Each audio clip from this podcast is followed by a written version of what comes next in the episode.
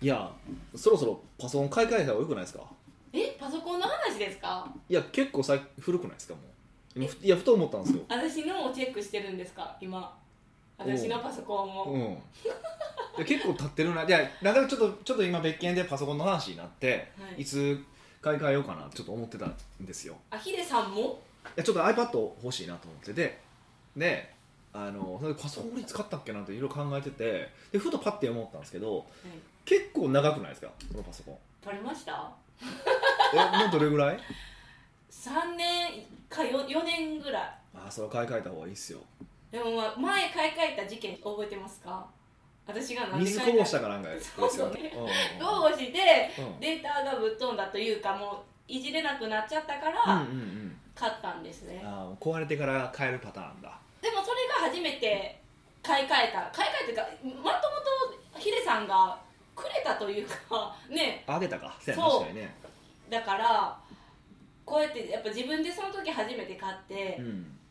やっぱ結構 Mac って高いんですね高いです高いですよパソコンは高いですからね、だから、うん、そのやっぱり買い替えるのに勇気がいるいやだから言ってるじゃないですかなんかまあ、ね、2, 年ごとぐらいに僕1年ごと買い買えますけど、まあ、それは使う頻度もあるけどね、うんあの 2, 2年で買い替えると考えて24回払いにしたらいいじゃないですか分割払いででもともとあのクレジットカード作る時には母との約束で、うん絶対そのローンとかうん分割しないって、私そういう教えは徹底的に守いいるやその前にお前何歳やねんって話だよね ね、年齢関係ありますあいやいや考え方え えいやそうお母さんとの約束をいつまで守んねんっていうやつね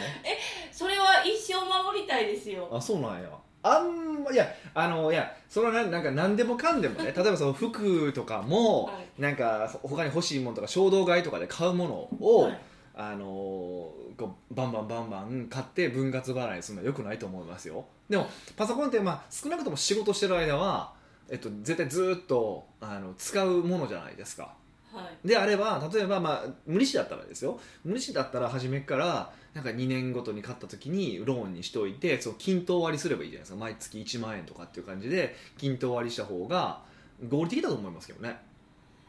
無利子ですかほんまに無利子なんですかあ無利子のローンもあるあるあるからね、まあ、ちょっとあのマックにあるかどうかちょっと知らんけどあの結構そういうの多いからへでえもっと言うとその金利手数料はうちが負担しますみたいなのあるじゃないですか、まあ、例えばジャパネットなんかそうじゃないですかへえそうなんですね近日金利手数料はジャパネットが負担みたいな感じで言うじゃないですか大体全然知らんけどそうなんですね言うんですよね分割のねでその場合ってあれね金利手数料はジャパネットが負担っていう考え方もできるんですけど、うんそうじゃなくてうーん一括で払ってる人はその分の金利手数料を上乗せさせられて払ってるって考え方もできますよねえどういうことですか一括で払ってる人はいやだから今そそそれそれで言うとまあパソコンで今は計算しやすく24万円にしましょう24万円で一括で買えますうんでえ毎月1万円の24回払いも可能ですで基本的にはお金っていうのは、えっと、今受け取るよりも先に受け取る方が価値が低いんですようん今の100万円と、うん、未来未来の100万円どっちが価値が高いですか今の100万円それは自分が欲しいすぐ使えるからですそかうそううそうだから例えばその今100万円あったら多分1年後に入ってくる100万円だけど今100万円あったらこの100万円を例えば運用することもできるわけじゃない、っていうことを考えてこれ、まあ、現在価値とか未来価値とかっていう言い方をするんですけど基本的には同じ金額を払うえもらうなら、えー前の方がいいし払うなら後ろの方がいいっていうのが一応お金の原則原理原則なんですようん、うんっていうふうに考えたら本来、えっと、ローンで払う場合と一括で払う場合だったら合計金額は一括の方が安くないとおかしいんですよは今の分かりますよい、ねそうですねだからこそ一般のあのビジネスって大体、えー一括払いで支払うと安くなるないしは一括払いよりも分割払いでやる方が高くなるはいっていう価格の設定じゃないですか、そうですよねそうでしょ、はいでもそれが合計すると両方分割も今支払うのも同じだとするとここれ金利手数料がかかってないという考え方もできるんですけど金利手数料を払わされたまんま一括払いさせられてるって考え方もあるんですよへえでどっちかっていいうとそのお金の現実即して考えてその方がたそれの方が正しくてう、うんうんうん、えじゃああの24回払いにした方がいいっていうことじゃないですか そうですよ本来はねなんかパソコンの Mac の回し物ですか私いや いや違う違う違うほんで、まあ、もちろんただ、あのーそうそれこそさっき言ったみたいにそのローンで全部買ってたらもうどれ買ったか買ってないとかわけわからなくなるじゃないですか、はいだからそういうのもあるから例えばど世の中のもの全てがそういうふうになったとしてもじゃあ全部そうしましょうとは思わないんですよ管理できなくなるから自分がどれだけの量を買ったのかってわけわからなくなるじゃないですかそれは良くないと思うんですでもパソコンは絶対に使うものでかつ2年に1回買い替えるものっていうふうになっていれば、えーそのそういうふうに均等割りした方が合理的ですよねっていうことなんですうん、はいだから今のそのお母さんの役所が全然僕は守ってもらってすごく素敵な話だと思うんですけどことパソコンに関してはそれちょっと違う話じゃないのっていう気はしますよねお母さんにこの回を聞いてもらってどう思ったって言って OK 出したらパソコン変わってますよそこはお母さんありきなんです いやそれこそでもある月にボーンってそれこそ20万30万のお金が飛ぶ方が嫌じゃないですか嫌ですけどなんて言うんですかでもその先延ばしにするか、うん今減るかの観点で見ると、うん先に出した方がいくら本当に自分が残ってるのかいくら自分のお金が残ってるのか分かるじゃないですかあそういう考え方ねそうそこがブレてしまうとそのわけ分からなくなるからもう支払いとかも先にしない方がいいって知ってるんですけどしちゃいたいんですよ気持ち的には、うんでもことパソコンに関してはね今の話でだってどうせえいや要は多分仕事してたら永遠に毎月1万円とか取られ続けるって考えたらはいその方が合理的な気がしませんそう計算しやすいじゃないですか残ってる金額もうーんあともう一個弱音を吐いたらはいあの新しいのを買い替えるとはいあの新しい設定しなきゃいけないじゃないですか、はいはいはいあれ結構心折れるんですよ、まあそれは分かりますねそれはすごい分かりますねでそのヒデさんとかタイムマシーン使ってるじゃないですかタイムマシーンってあれですよねこう同じ環境をはい作っに作ってくれるやつですねですよね、うん私それやったことなくてあのそれじゃなくて最近はあの移行ツールっていうのがあって移行してくれるやつがあるんですよねええ w i f i で両方つなぐと移行はしてくれますね、ままあ、Mac の場合ですよあの Windows あるかどうかは知らないですけどええそう無料ですかやっぱ有料無ですかうん無料無料で無料無料で移行してくれる、まあ、w i f i で移行してくれるんですよただもちろんあのパスワードまで移行してくれるわけじゃないからパスワードをもう一回引き上げあなーあかんとか、まあ、その面倒くささはありますよ例えばエヴァノートとかドロップボックスさんもう一回ねあの iPass 入れ直さなあかんっていう面倒くさいのはありますけどねええそういう便利なのもあるんですね一応ありますよそういうのもだからタイムマシン使わなくても別にそっか最近僕まだタイムマシンがあんまりあの相性が悪くて動かないんですよ、僕タイムカプセルっていうのもあって使ってるんですけどうんあそれ私 w i f i やと思ってだから w i f i そう w i f i が飛ぶのとプラスハードディスクなんでタイムマシーンって言っへーてその過去のを何バージョンか取ってくれてるやつなんですけどすごいう最近なんかちゃんと動かないんですよ意味だからあんま意味ないんですよもうただ w i f i の機械と化してるんですねあれそうなんですそうそうあの機械がでもまあまあとはいえ、えっと、僕の場合はもうほぼデータが100%ほほぼ100%って言っていいんですけどほぼ100%ドロップボックスとエバーノートに入ってるからもしこのパソコンクラッシュしたとしても、まあ、新しいのに買い替えたら、まあ、一応できますよねっていうのはありますけどねなるほどまあそれはデスクトップの設定とかは違うからねそういうわけにいかないんですけど、うんうんその買い替える時に、うんうんうん手作業でやってたんですねは前い回、うんでもあの落ちたから記憶をたどってなんですけど、うんでもその携帯も私いつも同期してなくて絶対新しく作り直すんですねでそれなんでかって言ったらその古いデータとかやっぱ使わないものをもうこう残さないように新しい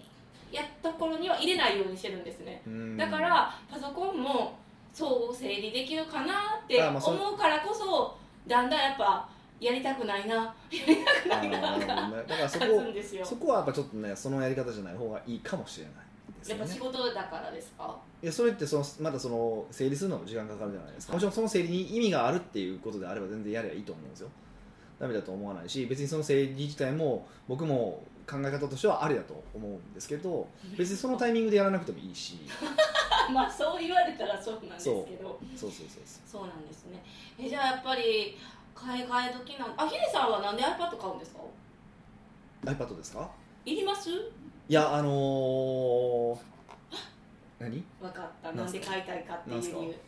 映画とかドラマとか取りだめて移動の時に見たいとか言い始めるんかなと思って iPad はそれをするとねあの倍速再生できないから無理なんですよ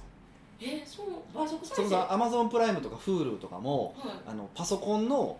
えっと、クロームあるじゃないですか。はい Google クロームあるじゃないですか。を使ったら倍速再生できるソフトがあるんですよ。へーソソフトっていうんかなあのアドオンがあるんですよだからいつも僕はあの Amazon プライムとかのドラマたまに見るんですけどあの見るときはなんか2倍速とかで見るんですよえドラマも2倍速でこれ見るんですかは南の帝王あのほぼにあ一般1.8倍速で見てましたよそれ内容入ってきますかでラララララってなってから何言ってるか分からんってことない入でっすてガかンガン入ってきますよ全然入ってき ますよそうなんですねそうそうでなんですよでも iPad だとそれはできないんですよねえ iPad のクロームやったらそれが起動しないってことですそかのそのアドオンがないからそのえそのアドオンがついたら全然 iPad でもいいんですけどその動画みんなも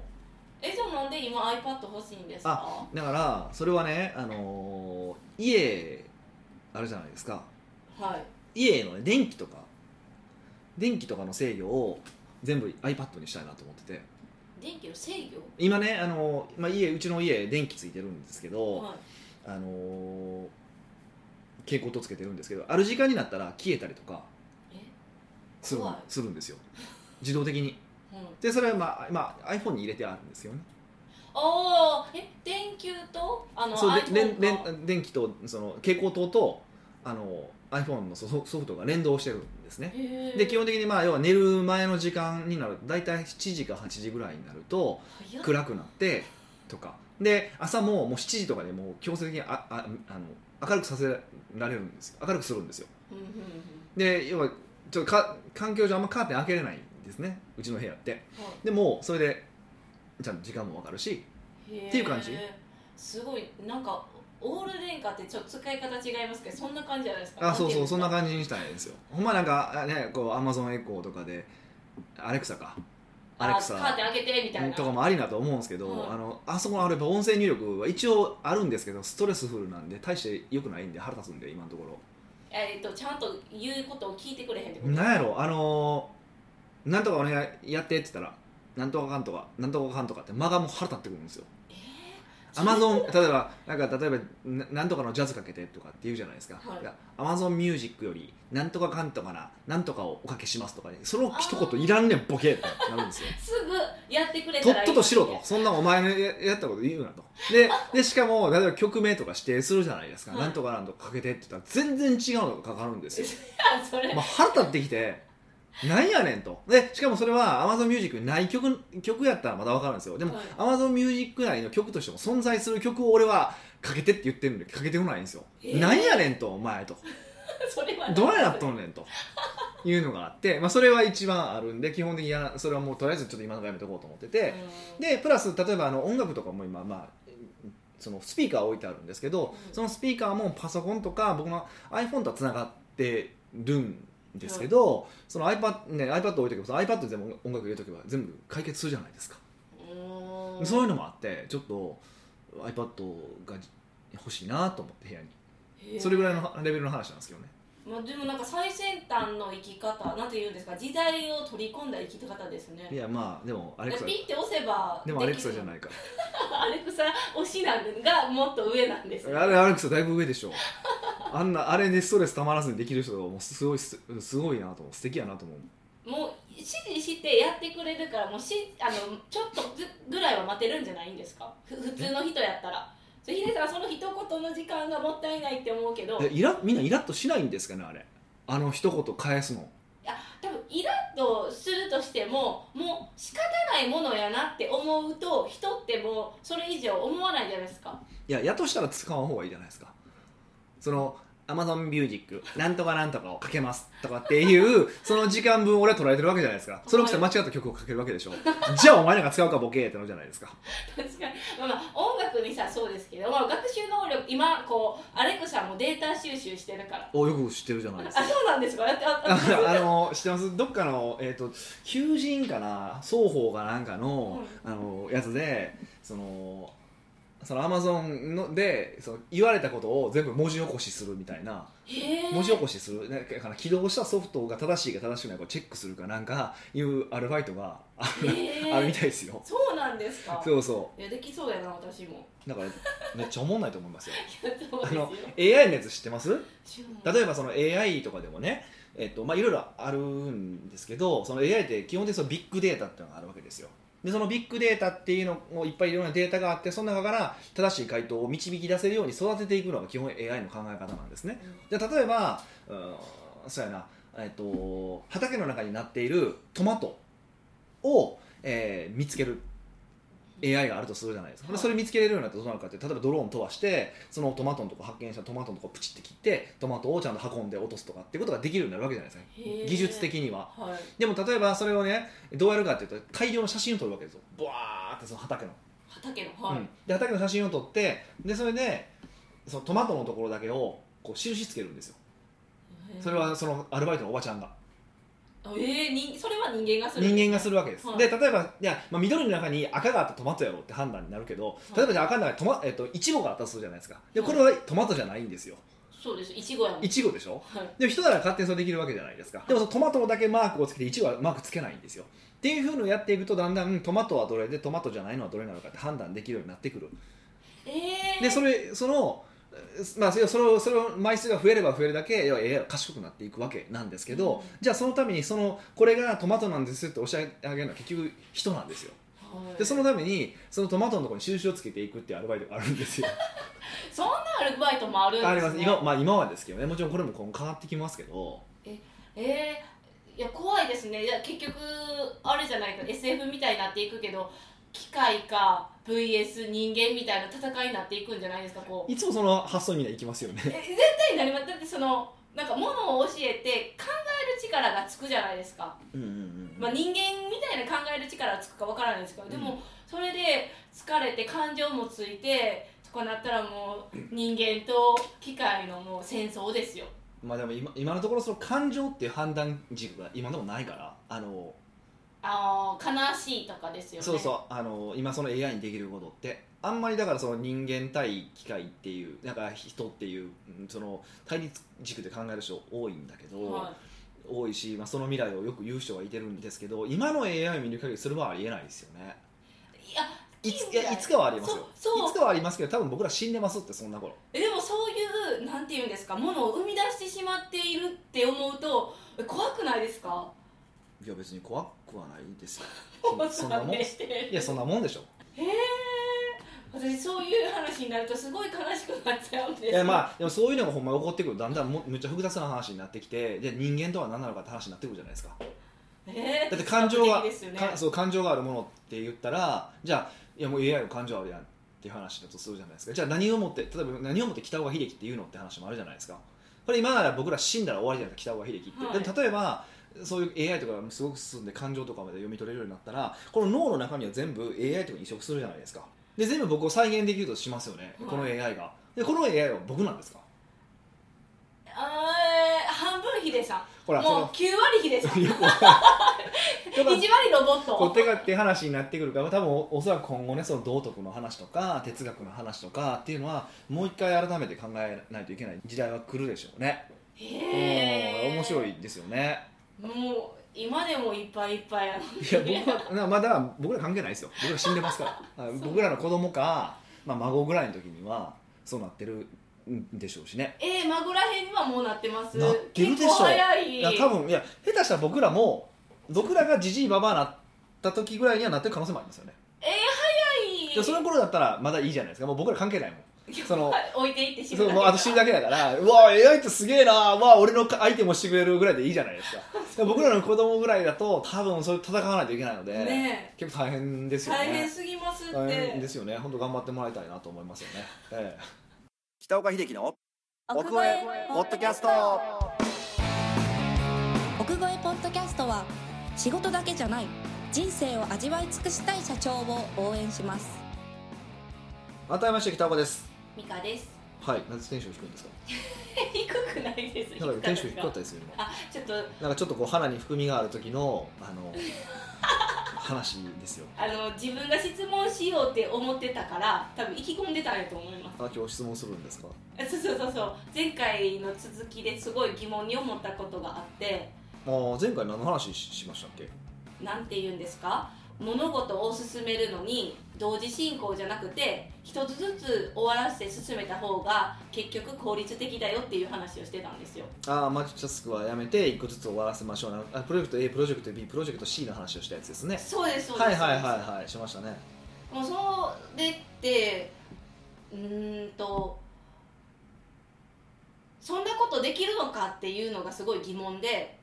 そんなことできるのかというのはでプロジェクト A が終わったらプロジェクト B に行くっていう話やったじゃないですか、はいはいはいでもプロジェクト A もプロジェクト B も今しなきゃいけない状況やったらどっち選ぶっていうあえだってそのなんていうか、仕事ってあの一つだけ一つのなんかプロジェクトだけ任されるわけじゃないじゃないですかあそうですねそうですねだからヒデさんとはプロジェクト A っていうのを今進めててはいじゃああ奥越えとしてじゃあコンサル大学ではプロジェクト B っていうのを進めたくてマーケティングパートナーではプロジェクト C を進めたいとするじゃないですか、うんうんうんで前回の理論でいくとそれは ABC 決めて優先順位うんで1個終わったら次って回っていくじゃないですか、うんうんうんでもその3つの会社もあるしもう3つとも今動き出してるのに、うんその終わってから次ってなるとその次の人の日は遅くなるじゃないですかスタートが、ああなるほどなるほどそう自分がタスクを止めるせいでってことですねそうです、はいはいはいはいだからやっぱりあれ無理やんって ずっと1週間もんもんしてたんですよああなるほどいや今の話なんかはもうまさに典型例でプロジェクトのうーん定義がちょっと違うんです大きすぎるんですよどういうことかっていうと例えばラーメンを作るって考えましょうかラーメンでラーメンを作る時に、まあ、えーチャーシューが入ってますで、えーまあ、ネギを切りますで麺を作りますスープがありますこれまあ別々の人がやってるとするじゃないですかで最終的に完成したものがラーメンいっぱいになるわけでしょその場合って、はいで今の多分ミカの中の頭ってどういうものかっていうとこのラーメンをいっぱい完成させることがプロジェクトなんですよはいでもでもそうじゃなくてそうじゃなくて、えー、と僕が言ってるプロジェクトっていうのは2つ以上のタスクがあったら全部プロジェクトなんですねだから例えばそのチャーシューを作るっていう役割をがミカに与えられたらそれはもうプロジェクトなんですよチャーシューを作るっていうプロジェクトなんですよラーメンを作るっていうプロジェクトじゃなくてもちろんラーメンの中のプロあのラーメンの中のチャーシューではあるんだけども少なくともミカが持っているプロジェクトとしてはチャーシューを作ることなんですようん、おーはい そうで何が言いたいのかっていうとそのチャーシューを作り切ったらもうあとはラーメンに入れてもらうまで待つしかないじゃないですかそうですね。なですよねで例えばチャーシューに焼きを入れたりとするとい煮込むのは自分きタコ糸で縛ったりとか煮込むのは自分やとしますでも焼くのは他の人だからうんその場合だったら焼く手前までが自分のプロジェクトなんですよで今の話だったらもうまさにそれ例えば焼いてもう一回煮るとするじゃないですかってことは煮ますまでが1個のプロジェクトで1回外に投げますで帰ってきたらそこでもう一回煮直すわけ煮るわけでしょってことはチャーシューを完成させるってプロジェクトも大きいプロジェクト大プロジェクトはあるんだけども小プロジェクトとしてまず焼き場まで出すっていうプロジェクトもあるわけですよえ意味わかりますすごい細かいプロジェクトなんやあっていそううそうそうそうそうそういうふうに考えてもらったら多分わかると思うんですよでもう質問終わっちゃったけどいやいやあそっかみたい なあそうそうそうだからあのそう人に投げるものもありますよねって話はまもちろんそうでそれはそこまでがプロジェクトなのでだったらそこまでは早く仕上げてしまう例えば4つ4つプロジェクトがあったとしてうん人が介在するようなプロジェクトは先に仕上げるそれは優先順位の付け方だと思うんですようんうんだし僕なんかは人が介在しようが介在しまいが僕が一番やりやすいやり方でやるじゃないですかはいだから美香があ遅れてるとか連絡来るけどそんな知らんがなって話で結構蹴ったりとかすることもあるじゃないですかそれは僕の中で会社の優先順位をつけてやってるからあの美香のにとっての優先順位としては高いけど僕にとって優先順位が低かった場合だったら僕は一回止めることもあるじゃないですか、はいっていう考え方なんです、うんなるほど、うん、なのでえそうそうプロジェクトっていうとなんかそう大きいもののイメージを持ってしまいがちなんですけどそこは、えーっとこうあんまりこう意識をするんじゃなくてねうんそこばっかりこう意識するんじゃなくてうーんそう細かい人自分が持ってるタスクを全部プロジェクト2つ以上のタスクがあるものは全部プロジェクトって考えてもらえると、うん、もうちょっと分かりよいんじゃないかなと思いますね。ううんん、もやっと感がちょっとなくなりましたちょっとじゃあ完全になくなってないってことは何かあるってことだよねえー例えば、うん今の話だったら私の中で優先順位高いけどヒデさんの中では会社を見た時に低かった時は、はいはい私は完成しないじゃないですかそうですね私の中の仕事の完成度のあの遅れが出るやんってあそうですよねそれもだからそれこそ あの最後プロジェクト大プロジェクトってのはラーメンを作ることなわけじゃないですかはで僕はラーメンを作る人なんですよいラーメンマンそうまあラーメンでもないけどでそうするとチャーシュー遅れてもいいよっていうふうに僕は判断できるわけですよそうですね、うんだって全体知ってる人そだうからそうそうそうそうそうだからそれはあのどこに重篤するのかってことを考えれば別にそれはいいし、まあ、間違ってないってことですよね、へうん、え、そういうふうに考えてもらうといいんじゃないかなと思いますねなるほどじゃあ、リーダーがいてリーダーがが OK やったら OK って思ってたらいいって感じですか、あもちろんそうですよだってそその最終責任者が OK って言ってるわけだからうんうん最終責任者がもう責任を負うのが本来のプロジェクトなあプロジェクトなり、まあ、会社でもそうですけど僕が最後ケツ吹くわけじゃないですかはいだから例えばお客さんがクレーム来ました当然ミカが処理しますでその定定石が処理しますそれでも処理しきれなかったら僕に来るっていうシステムじゃないですか、はい要は、うん、で最後に責任取るのは社長なので、えっと一番その責任取る人が OK って言ってるものは全部何でも OK ってことですある意味言うとへえ、じゃああのプロジェクトのことについてはすっきりしました あそうなんです ねそれはよかったまあただ一個気をつけたこの話でいくとちょっと気をつけた方がいいことがあってまあ今僕とミカらは直接のやり取りだけど例えばこれに部下が2人ぐらい挟んでミカがいるとするじゃないですかはいでその時に、えっと、僕がミカにあそのそのあそれ後回しでいいからって言うじゃないですかはい後回しでいいからって言う言ったとしてもミカの直接の上司とか、うんまあ、その上の上司ぐらいの人がこれ早くしてほしいと思ってる場合もあるじゃないですかはい、もう板挟みじそうそうゃなないるとですかそうそうミカが板挟みになってしまうので必ずこの場合はちゃんと、えっと、上にミカの上の人とかその上の上の人にちゃんと指揮命令系統は飛ばさずに言わないといけないここれは遅らせていいからっていうふうに言わないとあの混乱するので。結構指揮命令系統っていうのは意識した方がいいですよね直接特に小さな会社だと直接言いたくなりがちなんですけど、そこはは言わない方が実は正解ちゃんとそこは面倒くさいんですけどと順番を通すっていうのは結構あの当たり前のことなんですけど長く見ると結構ボディーブローに効いてくるんで意識した方がいいですねいうんんなるほど、そうなんですよまあ、今日はすっきりな感じで終われますああよかったよかったこういうのもいいですねあの、まあ、別に今回ミカからですけど、あはのい他の人からでも前回聞いたけどここ分からへんよねとかうなんかここもうちょっと突っ込んで喋ってよとかなんかそういうのがあったらそういうのもねこうやってご質問いただけるとおーなんか確こにうもっと双方向のやり取りになるからうんポッドキャストも盛り上がるんじゃないかなというふうに思いますんではいぜひぜひいただけると嬉しいなと思いますはい。奥越えポッドキャストではいろんなご質問をお待ちしております。質問を採用された方には素敵なプレゼントを差し上げておりますので、質問フォームよりお問い合わせください。はいというわけでまた来週お会いしましょう